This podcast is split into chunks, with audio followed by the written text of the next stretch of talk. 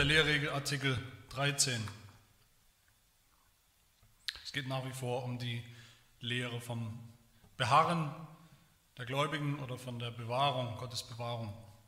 Artikel 13. Die wiedergewonnene Zuversicht auf das Beharren im Glauben bei denen, die von ihrem Fall in die Sünde wieder aufgerichtet worden sind, führt nicht zu Zügellosigkeit oder einem Mangel an Frömmigkeit. Im Gegenteil, es führt dazu, dass sie nun umso sorgfältiger auf den Weg achten, den der Herr für sie bereitet hat, damit sie darin wandeln und so diese Gewissheit des Beharrens behalten. Dies tun sie, damit der gütige Gott nicht sein Angesicht von ihnen abwendet. Seine Güte zu schauen ist den Gläubigen wichtiger als das Leben selbst. Diesen Anblick zu verlieren, bitterer als der Tod. Wenn sie dagegen sein väterliches Wohlwollen ausnutzen, sinken sie in immer schlimmere Seelenqualen.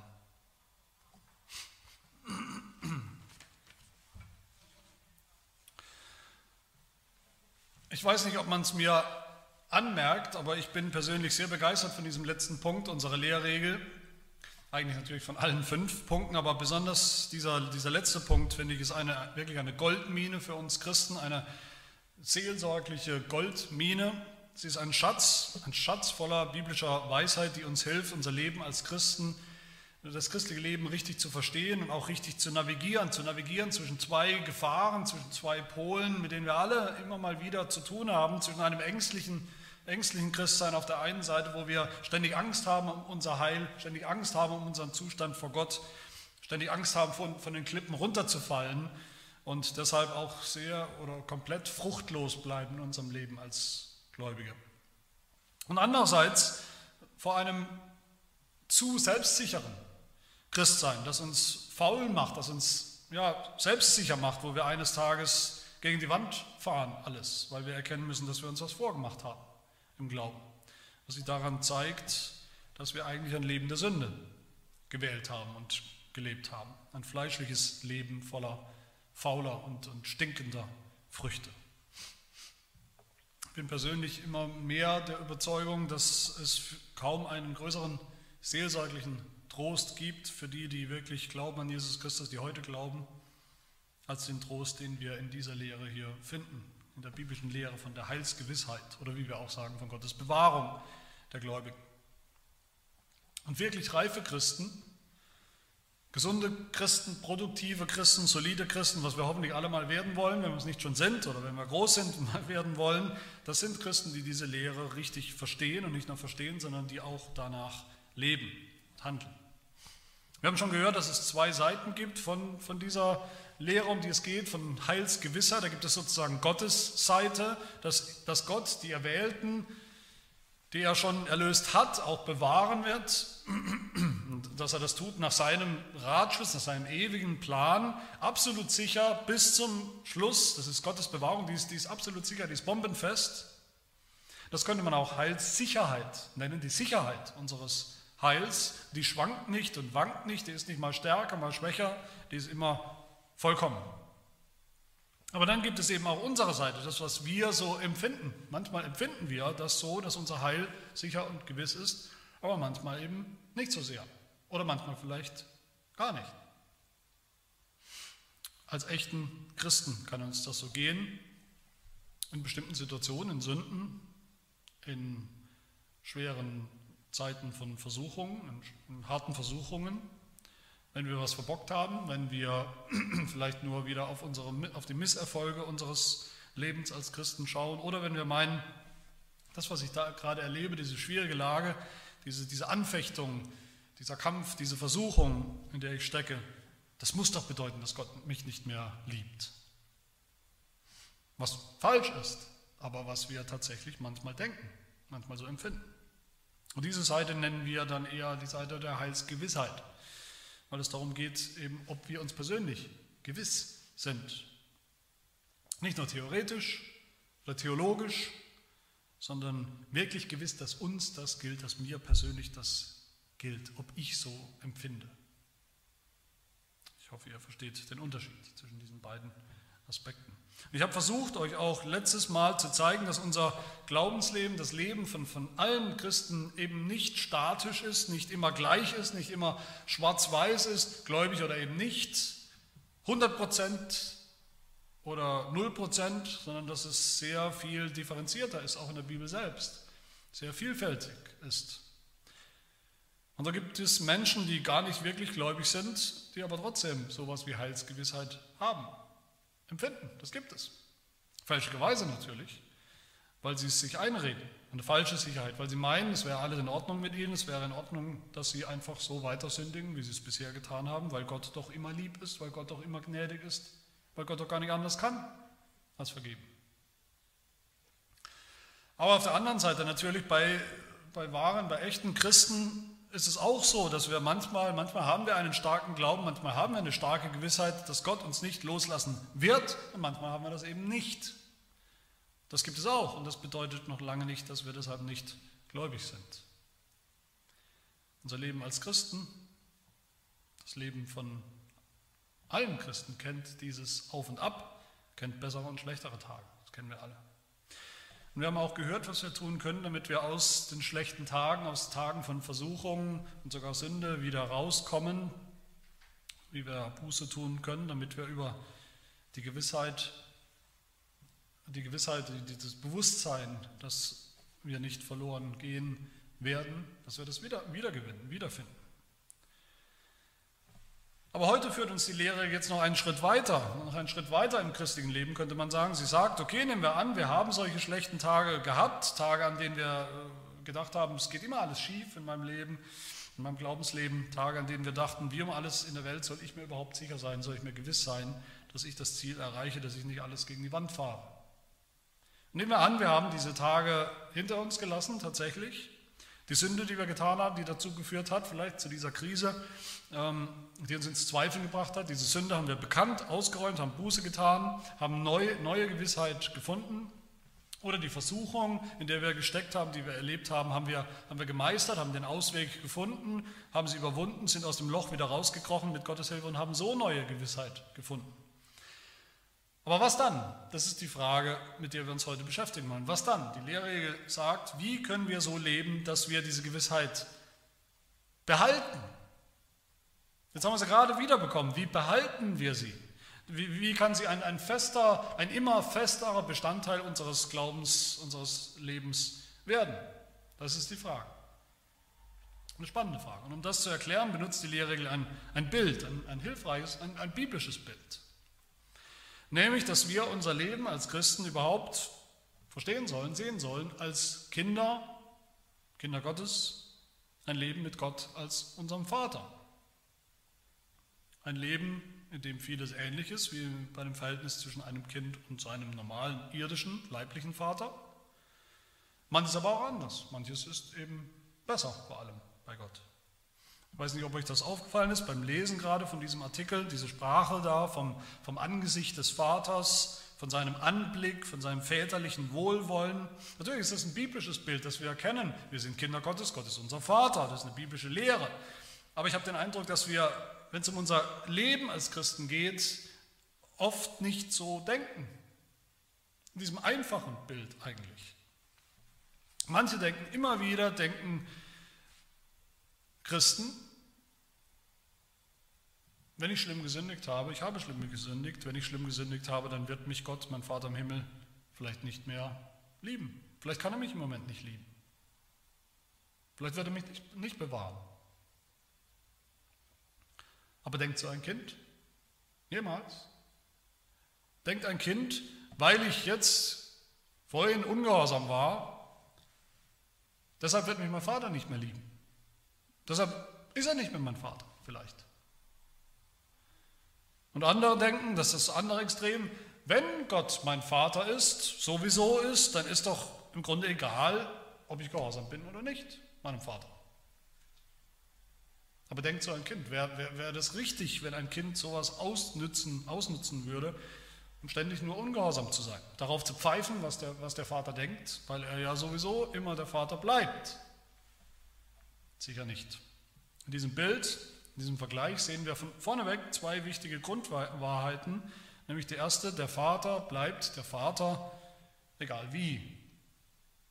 Das ist so. Und die zweite, die Beziehung zwischen einem Kind und dem Vater ist eben gerade nicht statisch, sondern sehr dynamisch. Sie ist nicht immer gleich, sie kann gestört werden, sie kann empfindlich gestört werden, die kann mal besser oder mal schlechter sein. Ein Kind, jedes Kind, jedes normale Kind, wir sind ja alle mal Kinder gewesen oder sind immer noch Kinder von unseren Eltern, jedes Kind kennt hoffentlich sowohl das, das freundliche, lächelnde Gesicht, Angesicht des Vaters, aber auch manchmal ein strenges, sogar unzufriedenes Gesicht des Vaters. Und drei kurze Gedanken dazu von, zu diesem Bild und wie uns das helfen soll in unserem christlichen Leben, über die wir nachdenken wollen. Wir können das freundliche Gesicht Gottes wiedergewinnen. Wir können dann zweitens das freundliche Gesicht Gottes behalten. Oder wir können es drittens, das wäre die andere Möglichkeit, ausnutzen. Zum ersten Gedanken, das freundliche Angesicht Gottes, des Vaters, wiedergewinnen. Stellt euch vor, für einen Augenblick, ein Kind wächst auf in einem Elternhaus zu Hause. Im Elternhaus ist soweit alles okay, gut, nicht immer alles perfekt, aber im Grunde ist es ein gutes Elternhaus. Das Kind wusste sich geborgen bei den Eltern, beim Vater. Es hat in, in, den Augen, im Blick des Vaters immer wieder Freude gesehen, Freude über sich selbst, über das Kind, immer wieder ein Lächeln gesehen über das Kind.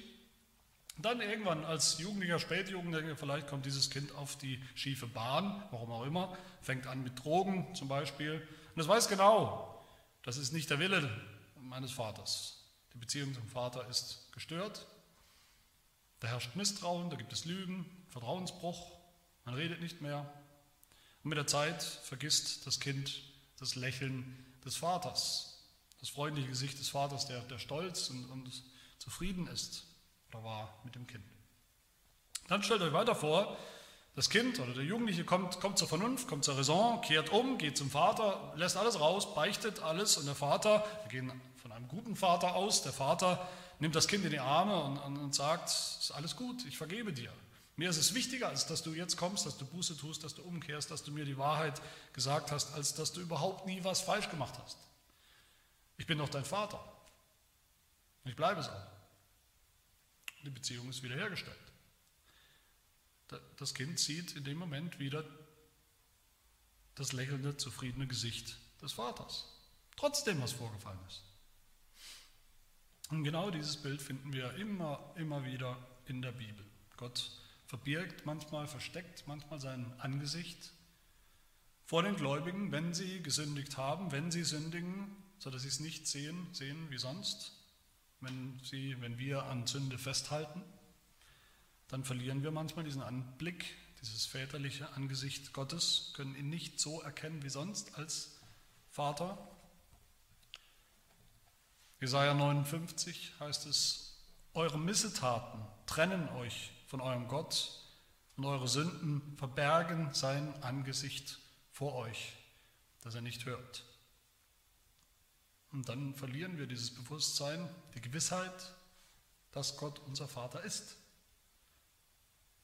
Psalm 30, Vers 8 spricht der Psalmbeter. Als du aber dein Angesicht verbargst, wurde ich bestürzt, habe ich Angst bekommen. Aber was passiert, wenn wir unsere Sünden einsehen, wenn wir umkehren zurück zum Vater? Das sehen wir im Gleichnis vom verlorenen Sohn. Der hat es richtig versemmelt, in den Sand gesetzt, hat sich für eine Zeit so richtig in, in, in Sünde gewälzt. Aber er kommt zur Einsicht. Und was sagt er in Lukas 15? Ich will mich aufmachen und zu meinem Vater gehen und zu ihm sagen, Vater, ich habe gesündigt gegen den Himmel und vor dir. Und er geht zum Vater und was passiert? Das heißt, als er noch fern war, sah ihn sein Vater und hatte Erbarmen und er lief, fiel ihm um den Hals und küsste ihn. Und der Vater macht keinerlei Vorhaltungen, sondern er, er richtet ein Fest aus. Und das heißt, sie fingen an, fröhlich zu sein. Der Sohn hat ganz eindeutig das fröhliche, freundliche Angesicht des Vaters wiedergesehen. Trotzdem, was er getan hat. genauso im Gleichnis vom verlorenen Schaf. Ein Schaf geht verloren, ein Schaf fällt in Sünde und der Hirte geht hin, der, der Hirte sucht es und wenn er es findet, heißt es in Lukas 15, nimmt er es auf seine Schulter mit Freuden Und Jesus sagt weiter, ich sage euch, so wird auch Freude sein im Himmel über einen Sünder, der Buße tut. Mehr als über 99 Gerechte, die keine Buße brauchen. Auch da, das freundliche Angesicht Gottes ist verloren gegangen für eine Weile, für eine Zeit, aber dann wiedergefunden durch Buße, durch Umkehr. Das ist genau die Erfahrung, die die Lehrregel hier meint und anspricht. Sie spricht davon, dass wir durch unsere Sünde, ich zitiere, den Anblick von Gottes väterlichem Angesicht, von seiner Güte verlieren. Dass dann unsere Gewissheit schwindet, das Gefühl. Das gibt die Gewissheit, dass wir gläubig sind und gläubig bleiben. Aber dann spricht sie gleich, gleich am Anfang von diesem Artikel, die Lehre von der wiedergewonnenen Zuversicht auf das Beharren im Glauben bei denen, die von ihrem Fall in die Sünde wieder aufgerichtet worden sind. So haben wir es auch schon gehört, dasselbe Bild, dieselbe Wahrheit in Artikel 5, wo wir gehört haben, Gläubige verlieren manchmal für eine gewisse Zeit das Bewusstsein der Gnade, nicht die Gnade selbst, das Bewusstsein der Gnade, bis sie durch aufrichtige Buße zum Leben zurückkehren und ihnen das väterliche Angesicht Gottes wieder neu leuchtet. Genau dasselbe Bild. Darum geht es, dass wir das erleben können und immer wieder erleben, wenn wir aus, aus unserer Sünde umkehren, zurückkehren zu Gott, dass uns Gottes freundliches Angesicht wieder leuchtet. Das freundliche Gesicht des Vaters, der, der lächelt, der sich freut über sein Kind, auch wenn es gerade noch gesündigt hat vorher. Der sich freut, dass es umgekehrt ist. Und das Kind auch, das sich freut, neu freut über das Angesicht des Vaters, weil es eben Sicherheit und Geborgenheit äh, vermittelt und gibt. Vielleicht, ich weiß es nicht im Einzelfall, vielleicht kennen wir, kennt ihr das nicht, vom eigenen Vater, vom leiblichen Vater, dieses freundliche, stolze, lächelnde Angesicht. Vielleicht hätten wir das gerne gehabt. Aber selbst dann funktioniert ja doch das Bild und der Vergleich, weil wir wissen, es ist an und für sich ein schönes und ein gutes und ein richtiges Bild, ein Bild, wie es sein sollte, wie es bei unserem irdischen, bei, bei unseren allen Vätern sein sollte, hätte sein sollen, wie es bei uns sein soll, wir, die wir Väter sind. Aber wie es ganz definitiv der Fall ist bei unserem Vater im Himmel bei dem vollkommenen Vater. Soweit so gut. Wir können das freundliche Angesicht Gottes immer wiederfinden, wenn wir Buße tun, wenn wir umkehren. Dann finden wir neue Gewissheit des Glaubens, unserer Kindschaft. Wir waren die ganze Zeit Kinder, aber jetzt ist es uns neu bewusst. Der Vater lächelt über uns. Wir sehen, wir sind ohne jeden Zweifel seine Kinder. Aber die Frage ist, wie geht es dann weiter? Hier gibt es zwei Möglichkeiten, die die Lehrregel nennt. Und das ist Punkt 2 und 3, zwei kurze Gedanken eigentlich. Die erste Möglichkeit, wie wir dann weitermachen, wie es weitergeht, ist, wir leben jetzt auch so, dass wir dieses väterliche, freundliche Angesicht Gottes behalten. Unter seinem Lächeln. Wir leben so, sagt die Lehrregel, dass wir nun umso sorgfältiger auf den Weg achten, den der Herr für uns bereitet hat, damit wir darin wandeln und so diese Gewissheit des Beharrens behalten. Wir haben gemerkt, wir haben mal wieder erlebt, wie schlimm es ist, gegen Gott zu sündigen. Wir, wir, haben gemerkt, wie schlimm es ist, wenn uns sein freundliches Angesicht nicht mehr so leuchtet wie vorher, wenn wir es nicht finden, nicht sehen können. Wir haben gemerkt, wie schlimm es ist, für eine Zeit sogar nicht mehr sicher zu sein, wie es um unseren Glauben steht, heute und morgen für die Zukunft. Und deshalb weil wir das nicht mehr erleben wollen. Deshalb achten wir jetzt umso sorgfältiger darauf, dass wir diese Sünden vermeiden, dass wir nach Gottes Willen fragen und danach leben. Das ist die Erfahrung von, von David im Alten Testament, der auch schlimm gesündigt hat, der all das kannte, die Angst davor zu fallen, der den Mangel an Gewissheit auch kannte. Aber im Psalm 16 sagt er, wie er jetzt leben will. Psalm 16, Vers 8. Ich habe den Herrn alle Zeit vor Augen, sein Anblick. Weil er zu meiner Rechten ist, wanke ich nicht. Darum freut sich mein Herz und meine Seele frohlockt, auch mein Fleisch wird sicher ruhen. Das, da haben wir das. Gottes Anblick, sein väterliches Gesicht sehen zu können, im Glauben, nicht, nicht echt, im Glauben. Das ist es, was uns davor bewahrt, zu wanken, sagt David. Das ist es, was uns sicher ruhen lässt, was uns, was uns gut schlafen lässt, ohne Angst vor morgen. was uns auch gut leben lässt, ohne Angst. Sein Angesicht immer zu sehen, wie es sich freut und lächelt über uns. Man könnte auch sagen, die, allein die, die nackte, kalte theologische Wahrheit, dass Gläubige nicht vom Glauben abfallen, was da? Das ist irgendwie doch zu wenig. Das ist die Grundlage, das ist eine theologische Wahrheit, eine theologische Grundlage. Aber, aber so, wie wir es hier jetzt sehen, wird es wirklich persönlich. Es geht darum, das freundliche Angesicht Gottes zu suchen. Das ist es, was uns sicher ruhen lässt und nicht wanken lässt im Glauben. Und das ist mir so wichtig, dass wir auch wegkommen von diesem Denken. Im christlichen Leben geht es nur darum, gerade mal darum, vielleicht Sünden zu vermeiden das Böse, das Negative, die schlimmen Dinge nicht mehr zu tun. Es geht um viel mehr im christlichen Leben. Es ist eine Beziehung zwischen Gott dem Vater und seinen Kindern. Es geht darum, Gottes Lächeln, man könnte auch sagen, mit einem anderen Wort, seinen Segen zu finden. Und was ist Gottes Segen? Wie wir es schon hunderte, tausendmal gehört haben, jede Woche neu. Der Herr segne dich und behüte dich, bewahre dich. Und wie? Er lasse sein Angesicht leuchten über dir und sei dir gnädig. Der Herr erhebe sein Angesicht auf dich. Gottes Segen bedeutet genau das. Es bedeutet, unter dem freundlichen, lächelnden Angesicht Gottes, des Vaters, leben zu können. Eine Lehrregel sagt, seine Güte, sein gütiges Angesicht zu sehen, zu schauen, ist den Gläubigen wichtiger als das Leben selbst, wichtiger als das irdische Leben, das wir hier haben, wichtiger als das Leben selbst. Das ist das Ziel, das ist das positive Ziel. So sollte unser Leben aussehen. Wie es auch Psalm 68 sagt, die Gerechten aber werden sich freuen und fröhlich sein vor Gottes Angesicht und jubeln vor Freude. Das ist das christliche Leben. Das verlorene Kind, der verlorene Sohn kehrt zurück von seiner Sünde, die ihn in Unsicherheit, mit Recht, in Unsicherheit, in Ungewissheit gestürzt hat, er sich selbst. Und jetzt setzt er alles daran, dass die Beziehung zum Vater nicht wieder genauso gestört wird. Das wäre der Normalfall, so sollte es sein. Danach sollten wir streben, mehr als nach unserem irdischen Leben sollten wir danach streben, dieses, dieses Angesicht des Vaters nicht zu verlieren, aus den Augen zu verlieren. Aber leider ist das nicht bei allen so. Nicht alle denken so. Es gibt noch eine zweite Möglichkeit, eine böse und falsche Möglichkeit, nämlich das freundliche Angesicht Gottes, das Angesicht unseres Vaters auszunutzen.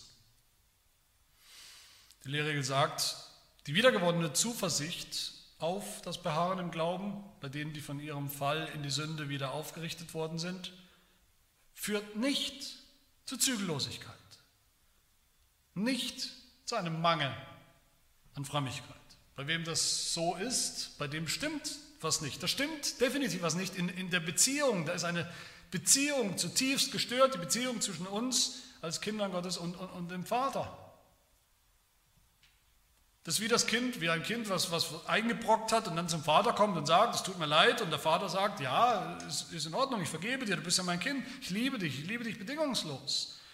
Und das Kind dreht sich um und denkt bei sich sofort in der Sekunde danach, na wenn es so ist, wenn, wenn mein Vater mich sowieso bedingungslos liebt, warum soll ich mich ab jetzt bemühen? Warum soll ich mich darum scheren, ob er freundlich schaut oder unglücklich? Sowas ist krank. Sowas ist pervers, sowas ist krank, das wäre schon krank für jedes Kind, für jedes Kind gegenüber dem eigenen leiblichen Vater wäre das eine perverse Reaktion und sowas ist auch geistlich krank. Die bedingungslose Liebe des Vaters, seine Treue, seine Bewahrung, seine Bereitschaft immer wieder zu vergeben, auszunutzen. Beim, beim irdischen Vater, beim leiblichen Vater, genauso wie beim Vater im Himmel. Das ist eine perverse Haltung. Ich habe es schon mal gesagt und ich sage es heute wieder, weil es unser Text auch so anspricht. Der Christ, bei dem diese Lehre, um die es hier geht, von der Bewahrung, dass Gott uns bewahrt, von der Heilsgewissheit, vom Beharren im Glauben, bei wem das zur Zügellosigkeit, zu einem Mangel an persönlicher Frömmigkeit, zu weniger Gehorsam, zu weniger Heiligung führt. bei dem stimmt etwas ganz gewaltig. Der wiegt sich in einer falschen Hoffnung oder Sicherheit. Und der taumelt in einen Teufelskreis hinein, den wir vielleicht kennen, den wir auch schon erlebt haben, wo er, ein, wo er immer wieder sündigt, immer wieder die Vergebung des Vaters will und immer wieder diese Bereitschaft zur Vergebung ausnützt und immer wieder rückfällig wird in dieselbe Sünde und immer wieder auf die Vergebung hofft und immer wieder ausnutzt und immer wieder rückfällig wird, weil er gar kein echtes Interesse hat am freundlichen Angesicht des Vaters, an einer ungestörten Beziehung. Und deshalb sagt die Lehrregel am Ende zu so einer Haltung, diesen Anblick Gottes, sein freundliches, lächelndes Angesicht zu verlieren, ist für wahre Gläubige bitterer als der Tod. Wenn wir, sagt die Lehrregel, sein väterliches Wohlwollen ausnutzen, sinken wir in immer schlimmere Seelenqualen, einen Strudel von Unsicherheit. Mit Recht, ein Teufelskreis. Und dann verlieren wir irgendwann komplett die Gewissheit des Glaubens. Und dann vielleicht mit Recht dann leben wir nicht unter Gottes Segen, sondern am Ende vielleicht unter seinem Fluch. Wer sein väterliches Wohlwollen ausnutzt. Ich meine, ich finde, das ist wieder mal ein sehr, sehr hilfreiches und tröstliches Bild. Es geht nicht um eine psychologische Krücke hier, es ist keine psychologische Krücke, sondern es ist ja ein biblisches Bild, eine biblische Wahrheit, dass Gott wirklich so ein Vater ist. Gott ist unser Vater, der Vater der Gläubigen, der uns immer liebt, der uns bedingungslos liebt in seinem Sohn Jesus Christus, der uns unwandelbar, unveränderlich liebt in seinem Sohn. Das wird er immer bleiben. Er wird immer dieser Vater bleiben, unser Vater, der Vater der Gläubigen. Und wir sind seine Kinder und wir werden das auch immer bleiben. Und das ist natürlich eine wunderbare Sache, eine wunderbare Grundlage, das zu wissen. Und das dürfen wir wissen. Aber lasst uns das niemals ausnutzen. Lasst uns niemals sein väterliches Wohlwollen, seine Bereitschaft zur Vergebung ausnutzen, sondern lasst uns versuchen, dann jeden Tag diese Beziehung zu pflegen.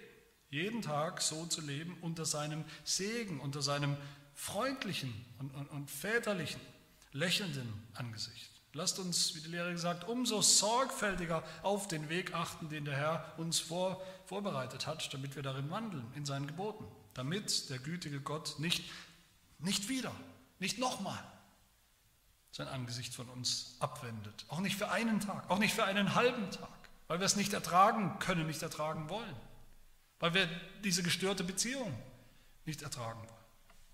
Lasst uns jeden Tag, morgens, mittags und abends, Gottes Angesicht suchen, versuchen zu leben unter diesem freundlichen Angesicht Gottes, dass Gott, sich, Gott Grund hat, sich zu freuen und er freut sich tatsächlich über unseren Gehorsam und unser Vertrauen, auch wenn es noch sicher unvollkommen ist und bleibt. Aber den echten, einen echten, echt gemeinten Gehorsam. Lasst uns diesen Anblick suchen, diesen Anblick, der uns Gläubigen, wahren Gläubigen wichtiger ist, wichtiger sein sollte, als sogar unser ganzes irdisches Leben selbst. Amen. Beten. Herr unser Gott und Vater im Himmel, wir danken dir, dass du ein vollkommener Vater bist, der uns immer treu ist, uns immer bedingungslos liebt in deinem Sohn Jesus Christus, heute und für immer, dass du immer bereit stehst, unsere Sünden zu vergeben, auch das tausendste Mal auch das zehntausendste Mal, mit offenen Armen, sogar mit Freude. Aber hilf Herr, dass wir diese Liebe, diese Gnade, diese Bereitschaft zur Vergebung, dass wir das niemals missbrauchen, niemals ausnutzen. Und so die Beziehungen immer wieder empfindlich stören. Und dass wir umso mehr dankbar sind, uns freuen und ein freundliches Angesicht umso mehr suchen, jeden Tag weil wir wissen, genau so wirst du uns auch jeden Tag gewiss machen, gewiss erhalten, dass wir deine Kinder sind und dass wir deine Kinder bleiben und bleiben werden. Das bitten wir in unserem Herrn Jesus Christus.